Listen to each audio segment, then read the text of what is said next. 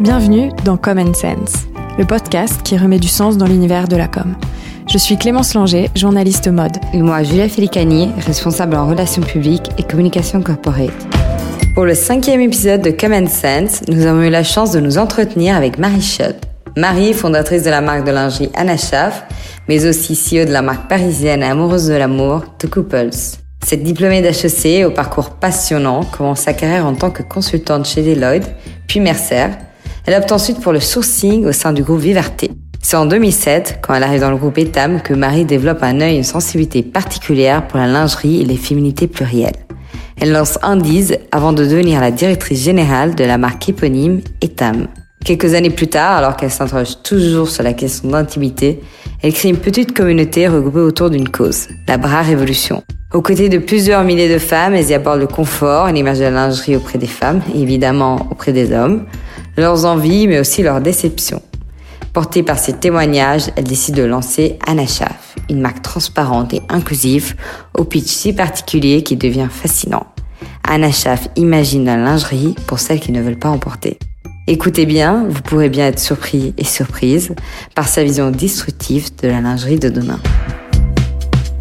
Alors Marie, vous êtes aujourd'hui fondatrice de la marque euh, Anachaf, la marque de lingerie Anachaf, dont on parlera plus en détail euh, tout à l'heure. Vous êtes aussi CEO de The Couples euh, depuis peu. Pouvez-vous nous raconter ce qui vous a amené jusqu'ici? Alors, je viens d'une petite ville de province, de Lorraine, Thionville, et j'ai fait mes études à Paris. D'abord une prépa, ensuite une école de commerce, j'ai fait HEC, et ensuite j'ai fait du conseil comme à l'époque, euh, il y a quand même quelques années, c'était en 96, beaucoup de euh, sortants de ce genre d'école faisaient du conseil en stratégie, en organisation. C'était un peu une manière de prolonger les études quand on savait pas trop ce qu'on avait envie de faire en vrai. Et euh, je suis tombée dans le retail par hasard.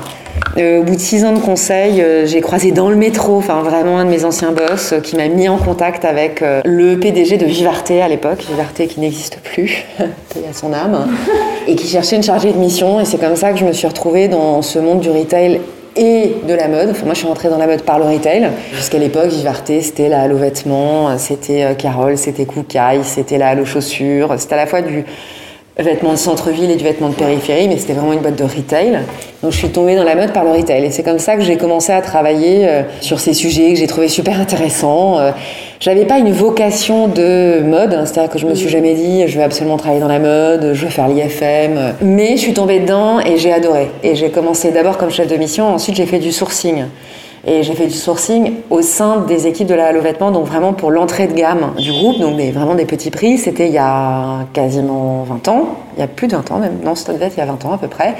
Et euh, là, elle était hyper précurseur et était parmi euh, les premières boîtes françaises à travailler en direct avec euh, des usines en Chine, enfin en Asie, etc. Donc j'ai parcouru l'Asie, j'ai appris le produit vêtements dans les usines et moi j'adorais ça voilà. Ensuite, tout s'est enchaîné. J'ai eu cette expérience super intéressante chez Vivarté, d'abord comme chef de mission, ensuite dans le sourcing. J'ai été appelée par euh, le groupe Etam pour monter Undies.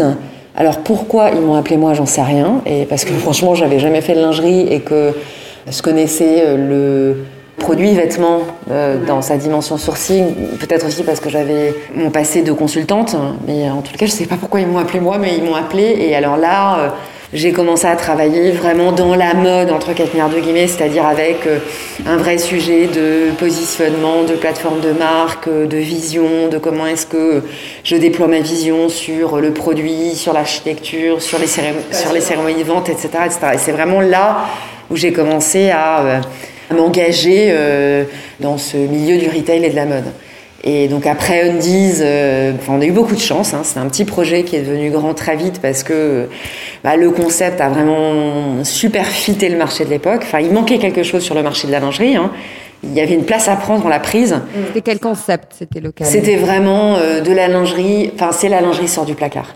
C'est-à-dire, on fait de la lingerie pour les 15-25 ans, petit prix, hyper mode et hyper assumé. C'est-à-dire, plus la lingerie comme un produit fonctionnel, euh, le noir, le blanc, le pot, euh, le met vraiment comme un produit avec lequel je m'amuse, une lingerie que je peux montrer, euh, une lingerie... Portée en tant qu'habit Oui, voilà. Plus caché. Voilà, vraiment, et puis une lingerie euh, avec des couleurs hyper fortes, des imprimés du prêt-à-porter qu'on transposait sur de la lingerie, voire même des dentelles de prêt-à-porter qu'on mettait sur de la lingerie, en oubliant un petit peu la fonction, c'est-à-dire que quand on faisait des produits chez Undies, on n'était pas là, il faut absolument que ce soit invisible, hyper confortable, on s'en foutait.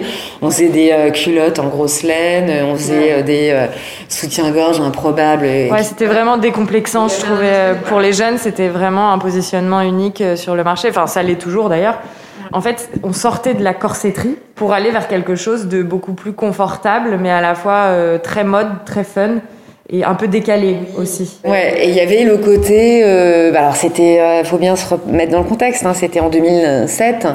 Donc c'était il y a 14 ans déjà, donc c'était le beaucoup permis par le pas cher. Il y avait un côté très joyeux dans une forme de consommation un peu grisante des choses. Hein. Mais ça, ça, voilà, ça, ça On était une toute petite équipe. Euh, c'était super rigolo parce que c'était de l'entrepreneuriat, mais au sein d'une boîte. Donc vraiment, c'était plus de l'intrapreneuriat, mais avec une vraie liberté, à la fois de ton, à la fois de.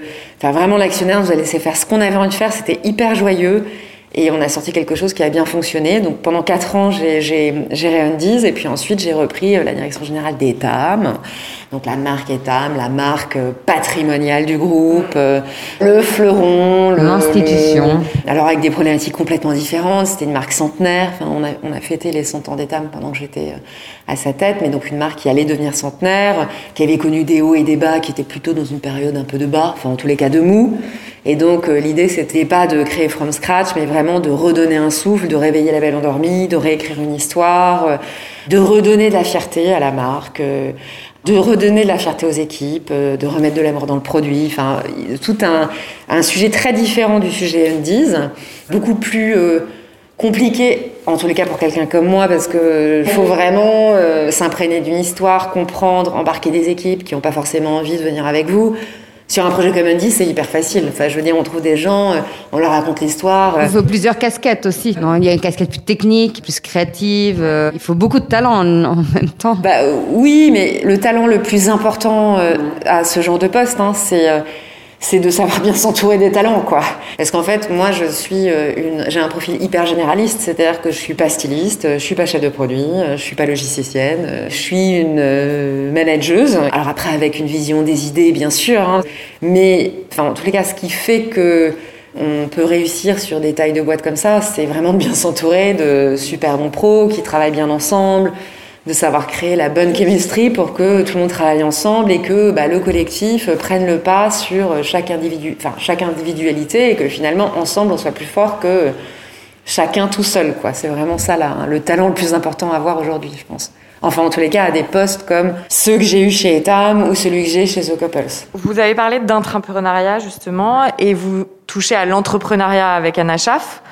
Pour vous, est-ce que vous pouvez nous parler des différences peut-être qu'il y a dans l'intention et dans la construction et le développement d'une marque, c'est-à-dire en faisant partie d'un groupe, ou alors euh, partir vraiment de rien, d'une idée et d'une envie bah, En fait, quand on est dans un groupe, on a moins de liberté, plus de moyens, et quand on part de rien et qu'on fait ça, euh, bah, moi je l'ai fait avec euh, mes économies, bah, on a plus de liberté, moins de moyens. Mm.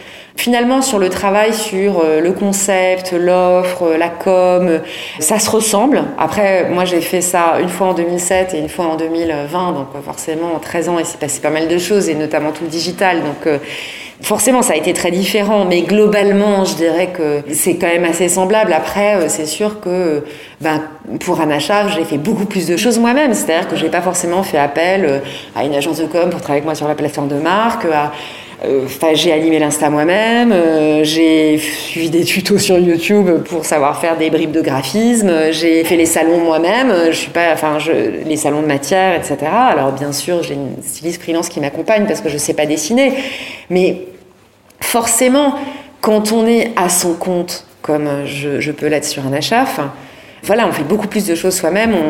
Et du coup, je pense que la grosse différence, c'est que euh, quand j'ai travaillé sur Undies, dès le départ, j'étais dans une logique de scalability et de me dire, OK, c'est quoi les next steps, comment je vais là, comment je vais développer, comment je... Parce que euh, même si l'équipe était petite, il y avait une équipe et que je savais que derrière il y avait des moyens et que euh, l'objectif c'était d'atteindre un certain volume de business à échéance 3 à 5 ans. Bah, sur Anachaf, déjà, un, quand je fais beaucoup plus de choses moi-même et que je suis beaucoup plus dans le détail de tout, c'est difficile d'avoir cette hauteur de vue. Et puis euh, voilà, y a, je, sais qu'aujourd'hui je suis en train de consolider, de développer des nouveaux produits, mais je sais aussi qu'il va y avoir un cran à passer de euh, qu'est-ce que je fais de cette marque? Est-ce que ça reste un petit truc on the side euh, qui vit sa vie, qui est chouette, mais voilà, qui n'a pas vertu à devenir truc qui fait, je sais pas, 15, 20, 30 millions d'euros de chiffre d'affaires Ou est-ce que je me dis si c'est possible et auquel cas, bah, comment je le fais euh, Alors que chez Andy, c'était évident que tout de suite, on le faisait pas. Il fallait que ça marche. dans un coin. Voilà. Donc, pour moi, c'est vraiment ça les, les, grosses différences. Et puis ensuite, euh, Anna Schaff, je l'ai fait seule. C'est positif parce qu'au final, c'est sûr que quand j'ai fait ma première vente, euh, genre limite j'ai pleuré quoi parce que c'était émouvant quoi. Mais en même temps euh, ça a été quand même des années parce que j'ai été prise par le Covid donc euh, j'ai commencé à travailler sur le sujet en mai 2019 et j'ai lancé en octobre novembre 2020 donc ça a mis un peu plus d'un an. Ça a été en tous les cas beaucoup beaucoup de mois où j'étais toute seule mais vraiment toute seule c'est-à-dire même si je travaille avec des freelances au style au modélisme et un peu à la com et avec un développeur bien sûr sur le site j'étais toute seule et être toute seule, c'est quand même un peu relou. D'ailleurs, janvier, pendant le premier confinement, bon, plus du tout maintenant que je suis chez The Couples, hein, mais pendant le premier confinement, je bossais sur ma marque. J'avais pas d'équipe, euh, les usines étaient à l'arrêt. Euh, en vérité, il se passait rien et j'étais un peu toute seule dans. Et vous trouvez où la les idées? Est-ce que vous avez eu ce problème de, de, tourner un peu en rond ou vous avez les idées très claires dès le début Alors en fait, moi, ça m'a mise par terre, hein, comme beaucoup de gens, euh, de me retrouver enfermée dans ma maison là. Et encore, j'ai eu de la chance parce que je me suis suis à la campagne avec un jardin quand même et tout, donc j'ai eu de la chance. Mais ça m'a mise par terre pendant 2-3 jours. J'étais vraiment euh, hyper down parce que je me disais, ok, euh, la chave, ça fait euh, quasiment un an que je bosse dessus, c'est foutu. Si ça se trouve, ça sera jamais lancé. J'ai pas de job, c'est vraiment la loose totale, quoi. Et en plus, je suis enfermée dans la maison dans l'autre, quoi. Donc bref. Et au bout de trois jours, je me suis dit, ok, soit je continue comme ça pendant des semaines et ça va être l'enfer pour tout le monde autour de moi, euh, je trouve quelque chose à faire.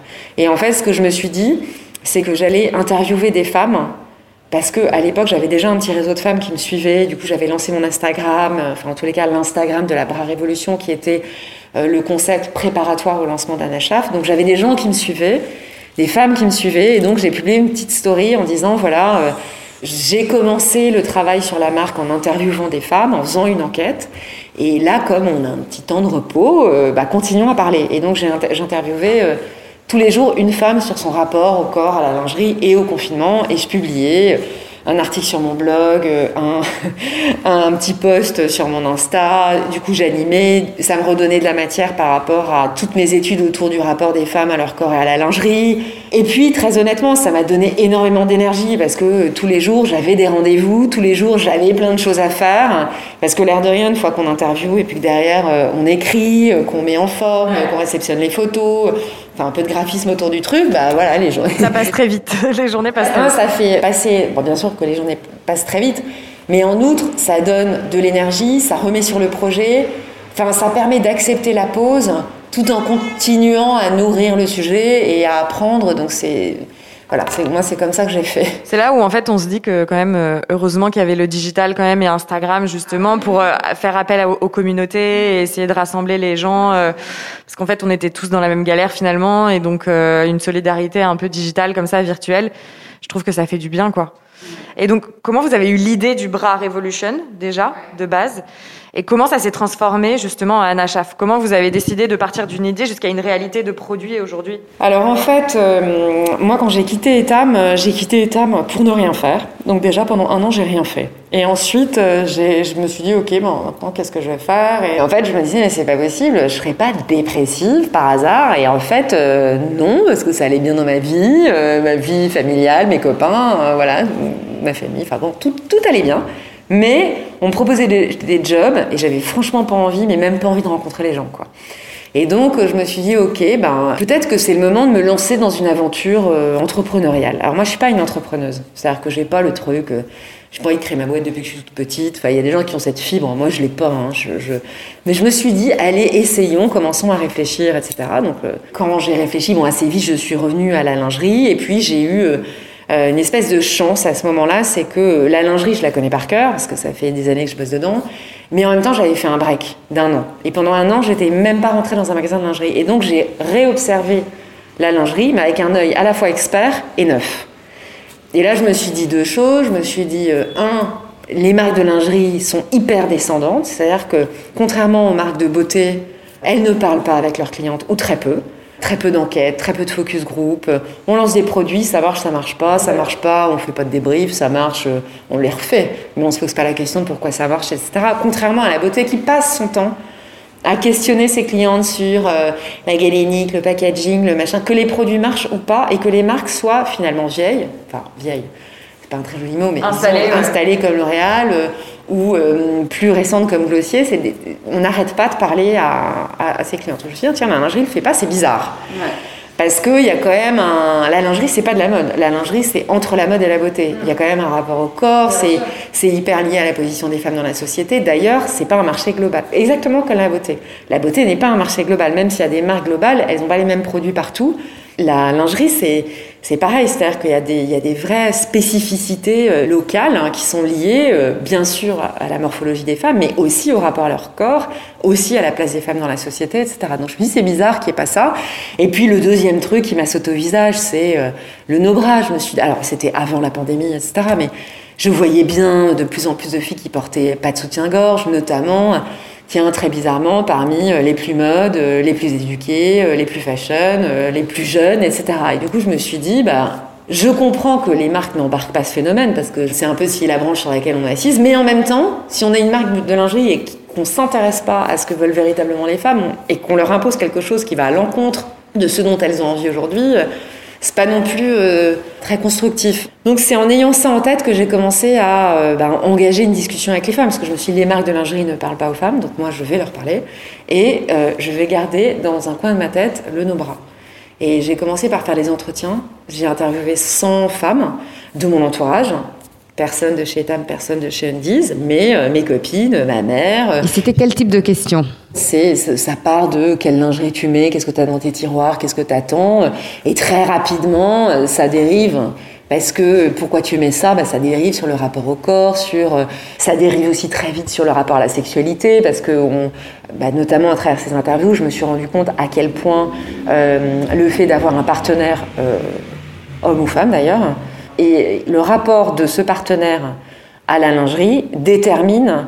Par exemple, j'ai voilà, interviewé des filles qui avaient dans leur tiroir que du obad et du machin et des trucs, et au bout de une demi-heure d'interview, on se rend compte que c'est parce que leur mec ou leur gonzesse a un truc sur la lingerie.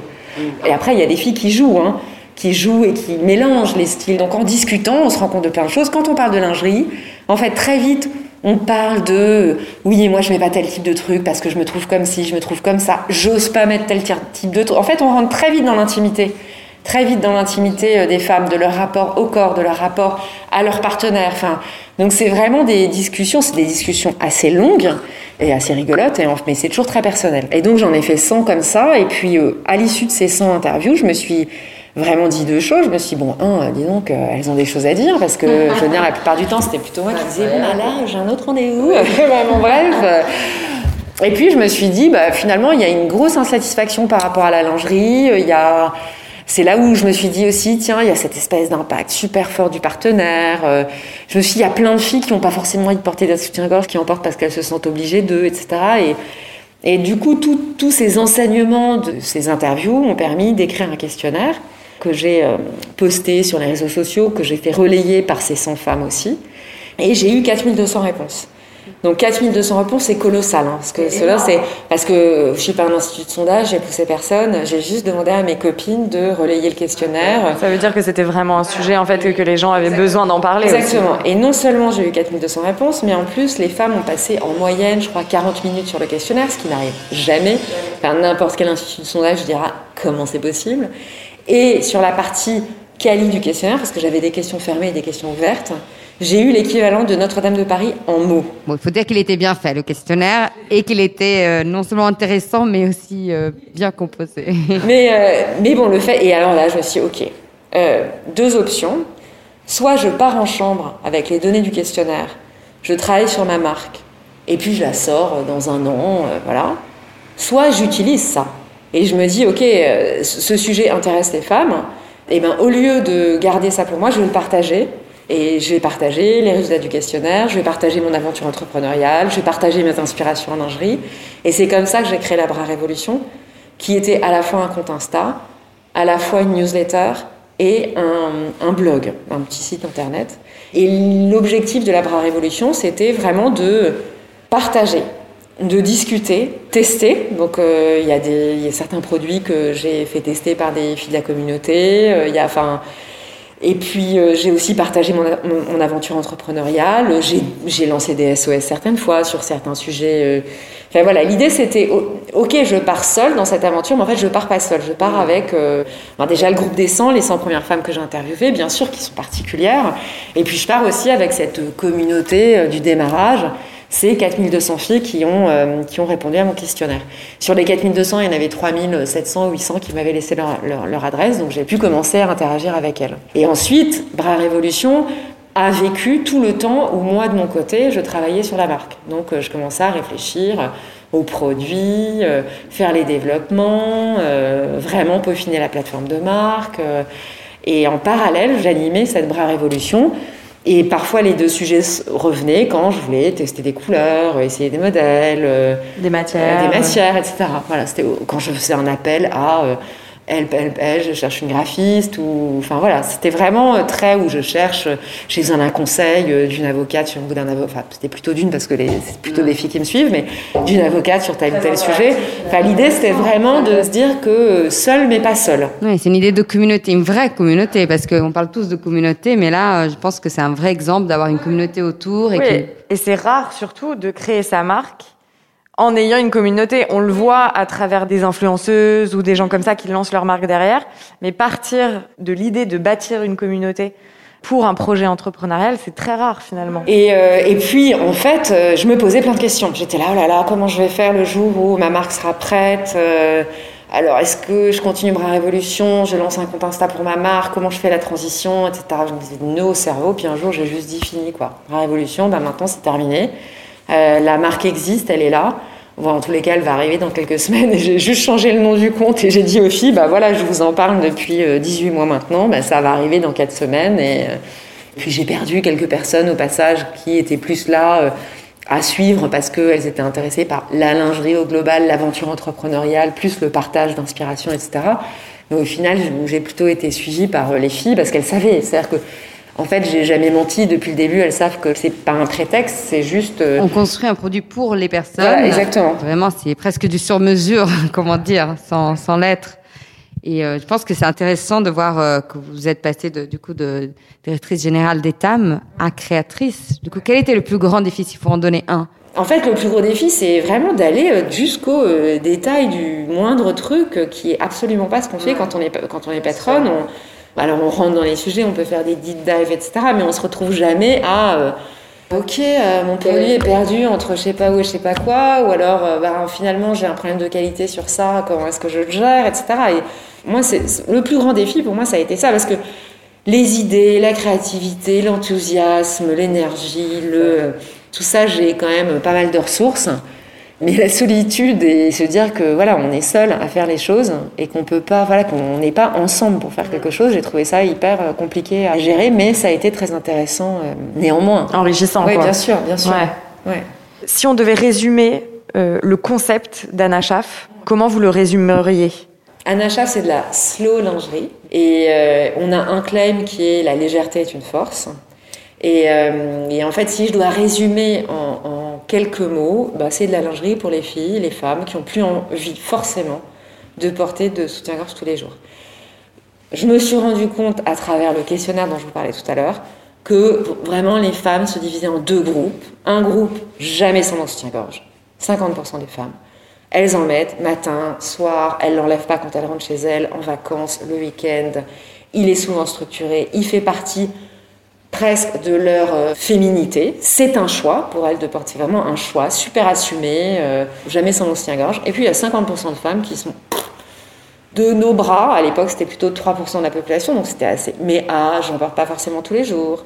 Ah, j'en porte jamais en vacances. Ah, j'en mets pas le week-end. Ah, je l'enlève le soir. Ah, j'en porte tous les jours, mais j'aimerais tellement moins en porter, etc. etc. Donc voilà, 50% de femmes qui se posent des questions sur le sujet, qui ont plus forcément ce même rapport euh, très euh, années 2000, enfin années 90, 2000 à la lingerie, euh, très arnachante, où on reshape son corps, où on sent son soutien-gorge.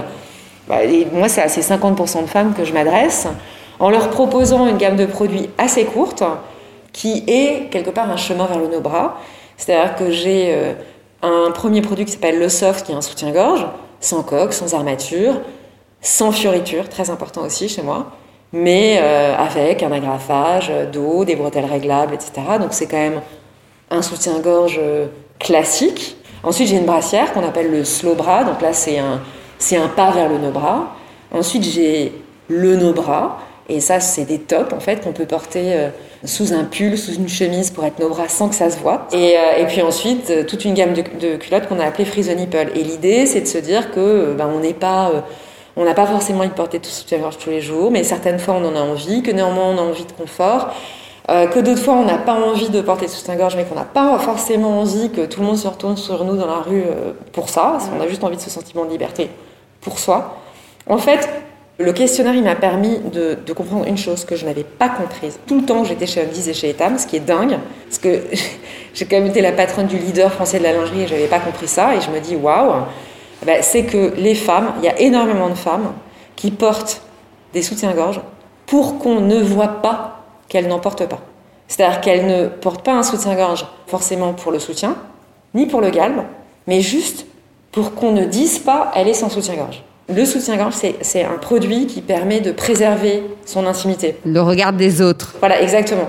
Et du coup, bah, c'est se dire, ok, mais t'as pas forcément besoin d'un soutien-gorge. déjà, un, t'as pas forcément besoin d'être harnaché pour que ton intimité soit préservée. Ça peut être euh, cool aussi.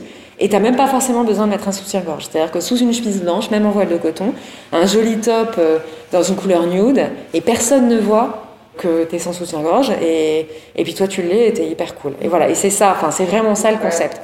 Et après, un truc super important que moi j'ai embarqué qui me paraît normal, c'est euh, c'est pas parce que c'est confortable que c'est moche.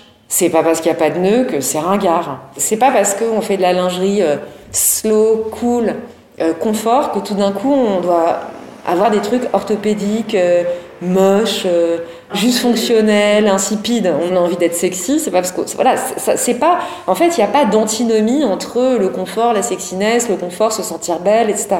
Du coup, on a vraiment embarqué ça. Donc nos brassières, par exemple, le soft bras, elle a un décolleté en V, si bien qu'on peut la porter sous une chemise. Souvent les brassières, c'est chiant sous les chemises parce qu'il y a le décolleté arrondi qui est moche quand on nous sa chemise. Donc on l'a pensé en V pour que à la fois il le confort, mais aussi que ce soit chic, élégant, euh, habillé et puis euh, en sous-vêtements. Voilà. C'est un peu reprendre le pouvoir euh, sur nos dessous qui nous était un peu dicté depuis tellement jeune. On se rendait même pas compte finalement de ce qu'on nous imposait. Tout le défi, c'est de sortir de ce système-là pour que chacune d'entre nous puisse avoir le choix de mettre ce qu'elles veulent au moment où elles le veulent euh, et dans la situation qu'elles veulent. Exactement. En fait, moi, je suis contre une forme de prosélytisme qu'il y a dans la lingerie. C'est-à-dire que, exactement ce que vous dites, les marques de lingerie sont beaucoup détenues par des hommes, hein, soit dit en passant, les grandes marques. Il y a un peu le regard de l'homme dans les marques de lingerie, même si c'est en train de changer, mais plutôt via les petites marques. Mais les grandes marques changent aussi. Mais... Et c'est par les petites marques que les grandes marques changent. Ça, c'est vrai aussi. On nous a imposé des choses, mais à l'inverse, moi, je ne veux rien imposer. C'est-à-dire que je veux être claire dans ma ligne de marque, c'est-à-dire que moi, je fais de la lingerie. Euh, confortable, sans, sans les attributs sexy de la lingerie. Mais je ne veux pas que mes clientes viennent que chez moi. Et certaines fois, sur mon Insta, même, je promeux. moi, j'aime beaucoup Maison Close, par exemple, qui est une marque de lingerie ultra sexy. C'est très beau. Et euh, que je trouve euh, assez culottée. C'est le cas de le dire. Voilà, qui fait vraiment des choses chouettes, mais ultra sexy, très codées, etc.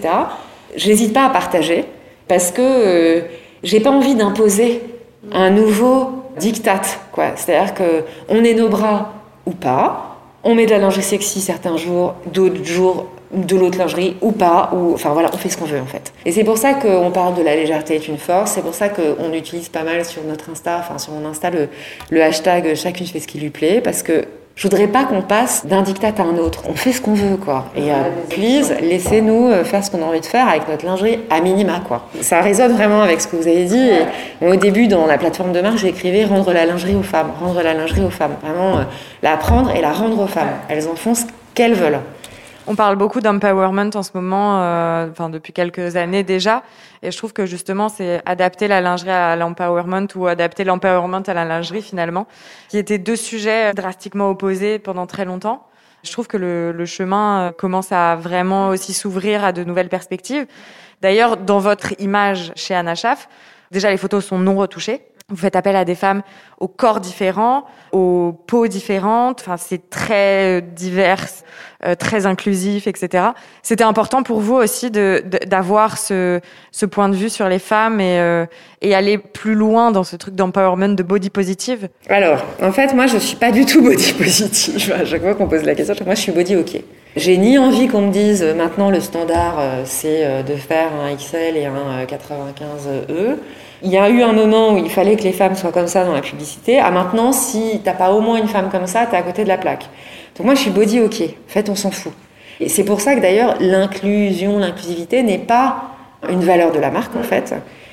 En revanche, ce qui me semble hyper important pour une femme et super rageant quand on va sur n'importe quel site de marque de lingerie aujourd'hui, c'est que quand on fait un bonnet E, on veut juste voir ce que rend le produit sur un bonnet E.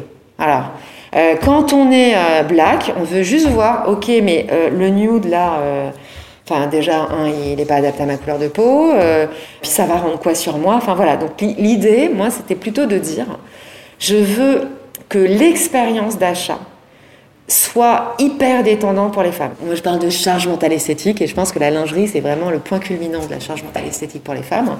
Et, euh, et, et, c'est ça que je voulais, et c'est ça que je veux gommer en ayant des, euh, des euh, c'est pas très joli, mais des formats de femmes différents, des couleurs différentes, parce que je veux vraiment que chacune puisse se retrouver quelque part dans, dans, dans les photos. C'est pour ça aussi que les photos sont très normées.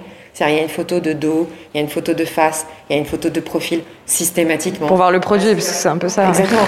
Et parce qu'il y a un moment, on achète un produit et et c'est pour ça aussi que tous les produits sont shootés à la fois sur Margot, qui a une silhouette plus fine, à la fois sur Nami, qui a une silhouette plus généreuse. C'est vraiment pour que chacune puisse s'y retrouver. C'est pas, c'est pas militant, c'est juste bienveillant par rapport aux femmes. Et puis, parce que je trouve ça euh, insupportable.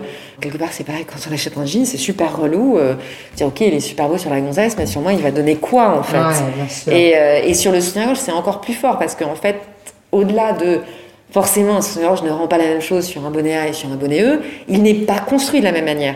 Un bonnet A ne va pas être doublé, un bonnet E va être doublé, les tailles des bretelles vont être plus larges sur le bonnet E que sur les bonnets A.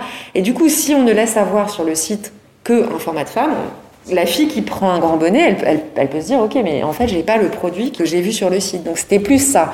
Moi, ça, me semblait naturel et normal. Donc c'est pas un acte politique, militant, etc. De la même manière que ça me semble naturel et normal d'être hyper, hyper transparent sur ce qu'on fait en termes d'environnement. Encore une fois, je ne suis pas une marque éco, responsable, blabla, etc. Parce que non, moi je suis une marque qui fait de la lingerie pour les femmes qui n'ont pas envie de mettre de soutien-gorge tous les jours et avec un leitmotiv qui est la légèreté est une force. En revanche, il me semble que n'importe quelle marque qui se crée aujourd'hui ne peut pas juste se dire ça je m'en fous. Mm. Enfin, voilà, donc on l'embarque. Donc moi je suis hyper transparente. Je ne suis pas parfaite. Néanmoins, j'ai supprimé le plastique. De, voilà, il n'y a pas de polybag chez moi. Tout est emballé dans du papier, euh, recyclé, issu du recyclage, etc. Euh, toutes mes matières sont au cotex, toutes mes unités sont auditées. J'ai encore plein de, de, progrès à faire, mais j'ai tout mis sur le site. C'est-à-dire que dans chaque fiche produit, il y a un endroit euh, où c'est fabriqué et où je dis tout. D'où viennent les matières, où a été cultivé le coton, puis où je dis aussi, notamment mon tulle n'est pas issu du recyclage. Hein, donc et j'explique pourquoi. Il n'est pas issu du recyclage parce que je ne fais pas d'assez gros volume, etc. Mon coton, et notamment le coton, j'ai une gamme en coton qui est clean cut, donc avec des bords francs coupés euh, indémaillables. Et ce coton, il n'est pas euh, bio. Et j'explique pourquoi. Il est Supima, mais il n'est pas bio. Parce que le coton clean cut, j'en ai pas trouvé en mode bio. Et donc, je le dis. Voilà, j'essaye de dire un maximum les choses. Mais c'est exactement pareil que le body positive ou le body ok, appelons-le comme on veut cette transparence, pour moi, elle n'est pas un des fondamentaux de la marque. C'est-à-dire, c'est pas un point de différenciation. C'est pas ce qui va faire que les gens viennent chez moi. Enfin, moi, j'ai pas spécialement envie, qu'ils viennent chez moi pour ça. Mais en tous les cas, ça me paraît euh, juste pas possible de pas le faire. Mais alors, le risque, c'est que justement en parlant de valeur, de traçabilité, de body ok, on va l'appeler comme ça, moi j'aime bien ce terme, ces valeurs-là, il faut pas qu'elles deviennent des, des, tendances marketing finalement. C'est peut-être le risque. Non, non, mais c'est pour ça que moi je, je, je dis déjà, moi je, je, parle très très peu de... J'ai mon petit truc euh, qui intervient assez bas dans la fiche produit, c'est-à-dire que si la femme a envie d'aller voir, elle va voir. Voilà, j'ai quelques engagements mais sur mon, sur mon Insta, j'en parle très peu. Enfin, je parle plutôt de produits de confort, de nos bras, etc. Et idem, pour les tailles, oui, je dis que tous mes, mes sont disponibles du A au E. Je dis que tous mes bas sont disponibles du, du XS maintenant, dans, dans, dans le nouveau rasseur au double XL. Mais c'est pas mon histoire. Et eh d'ailleurs, euh, quand j'écris des newsletters ou quand je fais euh, des stories sur Insta, j'ai plutôt envie de parler de couleurs, j'ai plutôt envie de parler de matière, j'ai plutôt envie de parler de qui est nos bras, qui l'est pas, euh, j'ai plutôt que de, de, de, rentrer sur ces sujets-là. Mm-hmm. Pour, pour, deux raisons, parce que un, moi j'ai je, je, je, un peu de mal avec le rôle politique des marques. Je trouve qu'il faut faire attention, il ne faut pas faire du euh, body positive washing, du greenwashing, etc. Enfin, je, pense qu'il faut. Voilà, on est là pour vendre des produits quand même. Il faut bien faire les choses. Il faut être assez transparent avec son client il faut dire où est-ce qu'on peut s'améliorer. En fait, faut pas changer pour coller à une étiquette ou euh, à une tendance du marché en ce moment. Je pense qu'il faut le faire parce qu'on croit en quelque chose et je pense que c'est ça la différence. Et après, je pense que si on met trop ces éléments en avant comme des points de différenciation ou des points d'ancrage de la marque, ça veut dire que les points d'ancrage ne sont pas des points d'ancrage pérennes. Parce que globalement, toutes les marques changent, des plus grandes aux plus petites deviennent de plus en plus inclusives, deviennent de plus en plus éco-responsables. Et donc, si c'est ça le point de différenciation de la marque, ça veut dire que la marque, elle n'a pas un avenir de ouf, hein, parce que globalement, c'est des points qui, dans quelques années, ne seront plus des points de. Ils vont évoluer. Voilà, exactement. changer. Du coup, disons que souvent, on voit des marques qui se, qui se cachent un peu derrière ces points de force, parce qu'ils n'en ont pas d'autres, et qu'ils essayent de tout viser sur quelque chose, justement de tendance, qui est quand même, voilà, le plus important, je pense, à retenir, en tout cas, ce qui nous fascine dans votre marque, c'est la, la transparence. Et moi, j'ai trouvé en regardant ces campagnes Instagram ou sur le site, le choix des mannequins, ça me rappelait beaucoup les, les personnes que vous avez interviewées. Je pensais que ça pouvait être ces personnes qui pouvaient être là et qui pouvaient raconter leur histoire et après avoir retrouvé le modèle qui leur avait plus euh, convenu. C'est une belle retranscription, ouais, c'est vrai. Du coup, il y a une ligne quand même, euh, il y a un fil rouge qui est de dire en fait euh, place aux femmes place à la liberté justement de ces corps, de, nos choix, et je trouve que c'est ça qui est super grisant aussi en tant que femme. On est quand même contente d'avoir ce genre de marque sur le marché et d'avoir ce genre de possibilités. Oui, oui. Voilà et juste d'ouvrir un peu les horizons. Voilà, et juste pense même culturellement, je pense, surtout moi venant d'Italie, où on est habitué quand même à des choses, ça doit être sexy, ça doit se voir. Et je me rappelle, bon, j'ai une poitrine, et je me rappelle que où j'allais dans un truc hyper sexy, où dans un truc un peu orthopédique, mais qui du coup n'allait pas aller avec mes robes, qui allait euh, se voir, qui avait avoir des grandes bretelles parce que ça tient bien, mais c'est des grandes bretelles c'était quand même euh, toujours un gros problème. Et je dois vous avouer que je pense que dans mon tiroir, j'ai peut-être cinq bras parce que j'en trouve pas des biens. Je trouve jamais quelque chose qui me va. Ou quand j'en trouve un, non, là, je le garde pendant 20 ans. Et j'y tiens plus que tout parce que c'est un peu une deuxième peau et, c'est difficile de trouver. Une fois qu'on voilà, on trouve un modèle, Euh, mais bon, les marques ont la mauvaise idée de changer vu que bon, il faut vendre. Et souvent, ils changent beaucoup les pièces rapidement, les collections et alors que là, je me retrouve dans la marque, je me dis, il y a vraiment une attention plutôt au corps que voilà, à vouloir faire du marketing et à vouloir. Euh, oui, d'ailleurs, euh, bah, moi, j'ai pas spécialement. Voilà, on me demande, alors tu vas faire du bain, tu vas faire des produits plus sexy, mais je dis, non. Enfin, je vais, je vais pas, je, moi, je fais de la lingerie, la lingerie le maillot de bain, ça n'a rien à voir. Enfin, je veux dire. Euh, il y a un, qui a un vêtement pour soi, l'autre qui a un vêtement euh, juste que tu montres. Donc c'est. Oui, le mindset est totalement différent. Pas le même mindset, pas le même savoir-faire, même pas les mêmes usines, etc. Et moi, j'ai envie d'être hyper cohérente. Donc je vais lancer euh, des nouvelles couleurs sur mes gammes actuelles, mais toujours dans une logique très euh, nude, des choses qui se voient pas sous les vêtements, qui sont délicates, etc. Je vais lancer un soutien-gorge en coton, mais l'idée c'est vraiment de poursuivre cette voie de De là, slow lingerie, c'est-à-dire justement, euh, bah, slow quoi. Ouais. Et que s'il y a des choses qu'on peut améliorer, comme des cotons qui peuvent sortir, on, à faire. Mais voilà, à suivre lentement selon l'évolution même technique. euh. Bah là, même améliorer chaque produit, à chaque fois qu'on le. Bah là, je suis un peu en rupture sur pas mal de choses. Et j'ai lancé une nouvelle production qui doit arriver à la fin de cette semaine. Et, euh, et j'ai changé les tailles d'élastique euh, sous poitrine sur certaines tailles parce que j'ai eu des remontées. Euh, des clientes qui m'ont dit maintenant à partir de la taille 3 il faut que tu mettes un plus gros élastique qui roule ben j'ai fait le truc et je suis même allée jusqu'à ne pas mettre sur euh, mon réassort là la petite étiquette de marque Anna parce que j'ai eu énormément de remontées comme quoi elle grattait, que, etc. Et j'ai essayé de faire des développements, de trouver un truc qui... J'étais pas prête. Et je me suis dit, ben, tant pis, j'en mets pas plutôt que de mettre un truc qui gratte pas et de pas tenir compte de ce que mes clientes me disent. Et du coup, on va mettre un petit mot dans les paquets en disant, ben voilà, sur cette, il n'y a pas l'étiquette de marque parce que euh, vous nous avez dit que, on n'a pas trouvé. Et donc, plutôt de faire semblant d'avoir trouvé ou de genre pas vous écouter, ben on, on a trouvé cette solution pour le moment. Je pense qu'il y a une forme de sincérité, mais cette sincérité, elle est permise par ce dont on parlait depuis le début, c'est que c'est mon projet, c'est que je vais à mon allure. euh, je fabrique pas mal au Maroc et parfois mon, mon fabricant me dit bon bah Marie cette prod tu la veux pour quand? Et je lui dis ben pour quand elle sera prête et il me dit oh là là si tous les clients étaient comme toi c'est unique. mais du coup, ça fait que globalement, elles sont souvent prêtes très vite, ces prods, parce que je pense que ça l'amuse aussi d'accompagner un petit projet comme ça.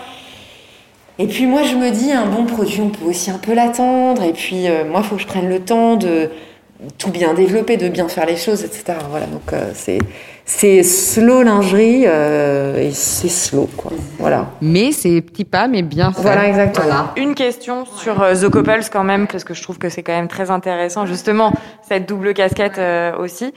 Comment se passe votre arrivée et quelles sont vos premières impressions sur euh, la maison, euh, le système de fonctionnement euh, et tous les projets à venir cette année? Alors mon arrivée se passe, euh, bah, en tous les cas pour moi elle se passe bien.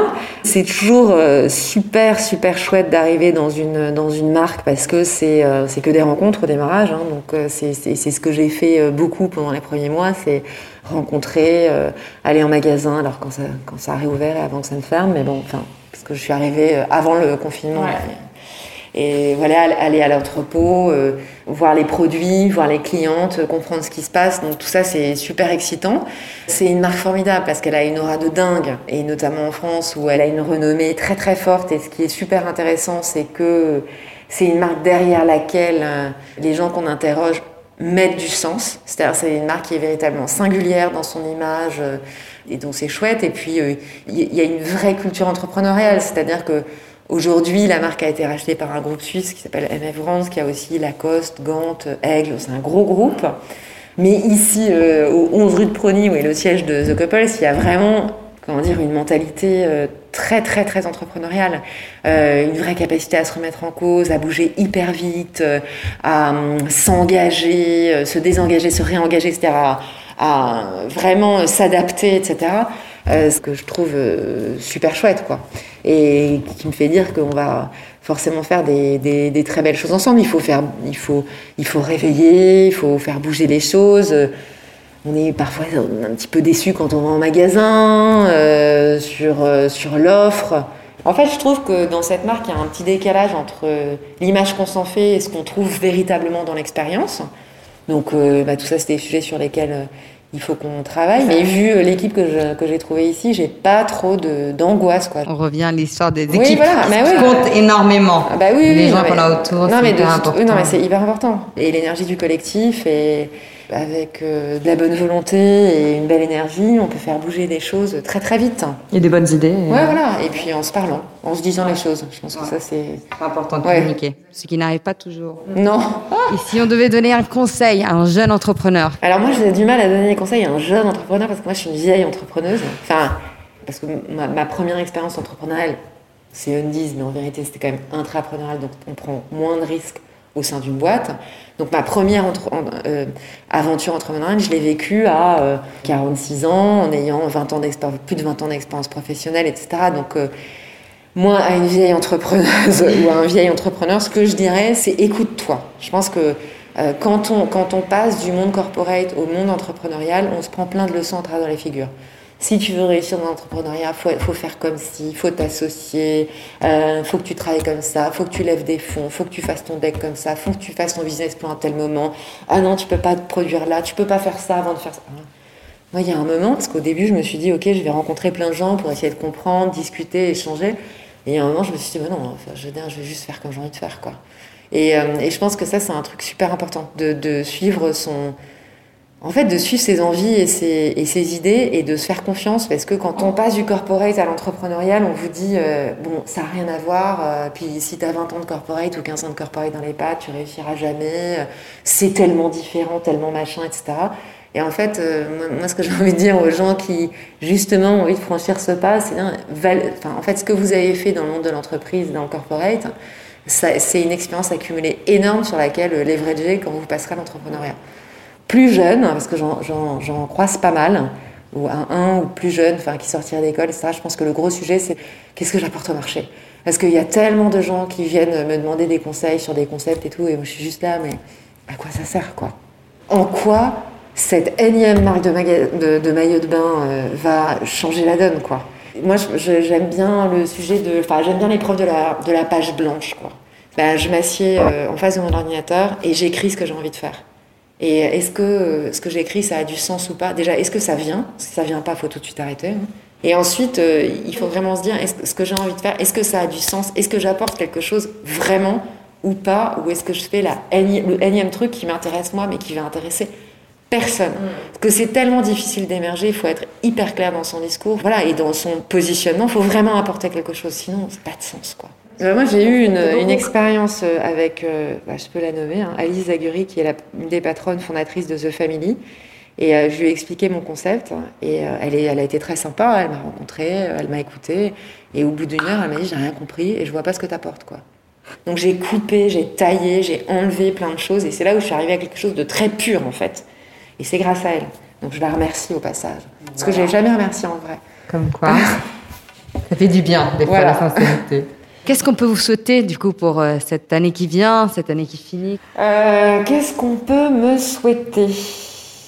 De continuer à m'amuser, à être libre, en fait. C'est un peu mon gros défi, là. Sur un achat, je vais continuer à m'amuser, à être libre. Est-ce que je vais réussir à m'amuser et à garder une forme de liberté ici voilà, et je pense que c'est ici, quand je dis ici, c'est chez The Couples, hein, dans un groupe, dans une fonction plus corporate, sachant que j'ai quand même pris l'air pendant trois ans. voilà, est-ce que je vais, euh, ça va être ça, enfin, en tous les cas, ce qu'on peut nous souhaiter, c'est ça, c'est vraiment de, continuer à apprendre les choses euh, joyeusement, euh, pouvoir m'exprimer et pouvoir réussir cette transformation, mais parce qu'il va falloir un peu transformer cette marque, mais en étant joyeux et libre, c'est-à-dire hyper importante, surtout en ce moment, parce que c'est quand même pas toujours ah. joyeux. Bon, vous le souhaite alors, cette bah, liberté, c'est beau. c'est parfait pour finir. Merci beaucoup, Marie. Merci. Merci à vous. Merci d'être resté jusqu'au bout, mais surtout merci d'être toujours aussi nombreux à nous suivre. Votre écoute et vos retours nous sont particulièrement très précieux, alors surtout n'oubliez pas que ça soit sur votre plateforme de podcast ou sur le compte Instagram de Common Sense, continuez à liker, à partager, à commenter, bref, à communiquer et on se retrouve très vite pour un prochain épisode. Merci pour votre écoute et à très bientôt sur Common Sense.